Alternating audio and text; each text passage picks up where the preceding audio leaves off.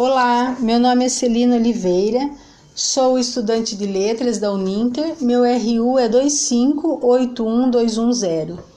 Meu trabalho fala a respeito de Cora Coralina. Ana Lins dos Guimarães Peixoto Bretas, conhecida como Cora Coralina, nasceu a 20 de agosto de 1889, na antiga Vila Boa de Goiás, hoje cidade de Goiás, estado de Goiás, declarada Patrimônio Mundial pela Unesco em 2001. Filha do desembargador Francisco de Paula Lins dos Guimarães Peixoto e de Jacinta Luiza do Couto Brandão, estudou até a terceira série primária, tendo como única professora mestre Silvina, a quem havia ensinado a geração de sua mãe. Aos 14 anos começou a escrever nos jornais locais. Em 1910, publica no Anuário Histórico e Geográfico e Descritivo de Goiás o conto Tragédia da Roça. Recebendo a sua primeira crítica literária do professor Francisco Ferreira dos Santos Azevedo, ele diz: É a maior escritora do nosso estado, apesar de não contar ainda 20 anos de idade. Mas só em 1965 publicou o seu primeiro livro, Poemas dos Becos de Goiás e Histórias Mais. Foi no ano de 1980 que ficou conhecida em todo o Brasil, quando o poeta Carlos Drummond de Andrade leu as suas poesias. A poetisa é considerada por estudiosos e especialistas em sua obra como uma mulher forte e libertária.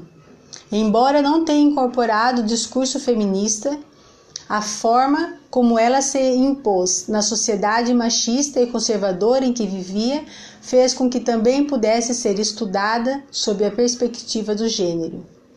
Um dos poemas mais conhecidos de Cora é Aninha e Suas Pedras. Nele vemos um eu lírico disposto a dar conselhos ao leitor, criando com a audiência um espaço de intimidade e partilha. A linguagem informal e coloquial pode ser percebida no tom de oralidade da escrita. Aprendeu a datilografar aos 70 anos e em 1965 publicou finalmente seu primeiro livro, Poemas dos Becos de Goiás e Histórias Mais, publicada pela editora José Olímpio.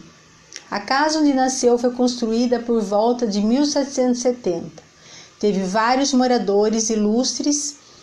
Em 1825 foi posta em asta pública pela Fazenda Real e adquirida pelo sargento Mor, João José do Couto Guimarães, trisavó de Cora Coralina, passando a pertencer à família até 1985, quando a construtora Alcindo Vieira de Belo Horizonte a adquiriu e a doou a Associação Casa de Cora Coralina.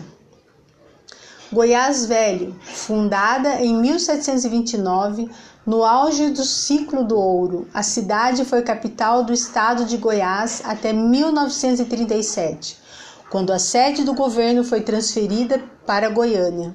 O que ficou por lá foi um acervo histórico. Em 1736, pouco depois de sua fundação, o nome era Vila Boa de Goiás. Depois tornou-se simplesmente Goiás. Usa-se o cidade apenas para diferenciar do nome do estado. Goiás Velho é apenas um apelido da velha capital.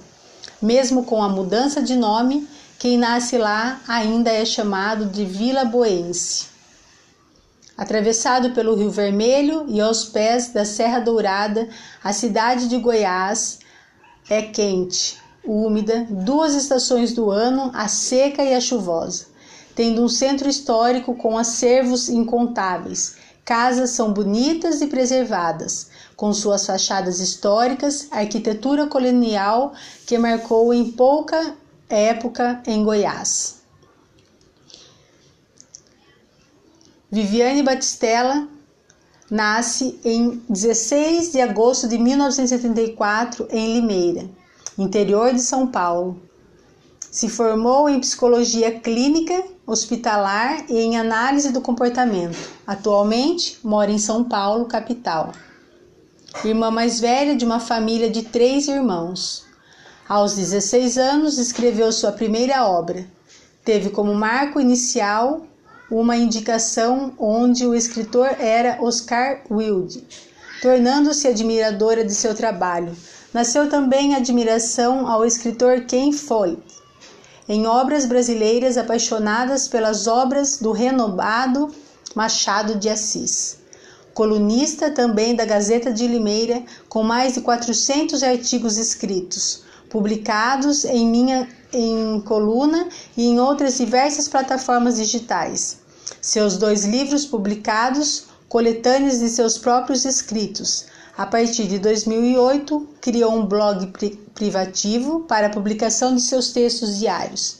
Escreveu sonetos, crônicas, contos e poemas que ainda não foram publicados. Seu primeiro livro foi lançado em 2018. Desejo a todos uma segunda chance. Seu primeiro livro. Seu segundo livro, publicado em 2019, Tudo um dia vira luz.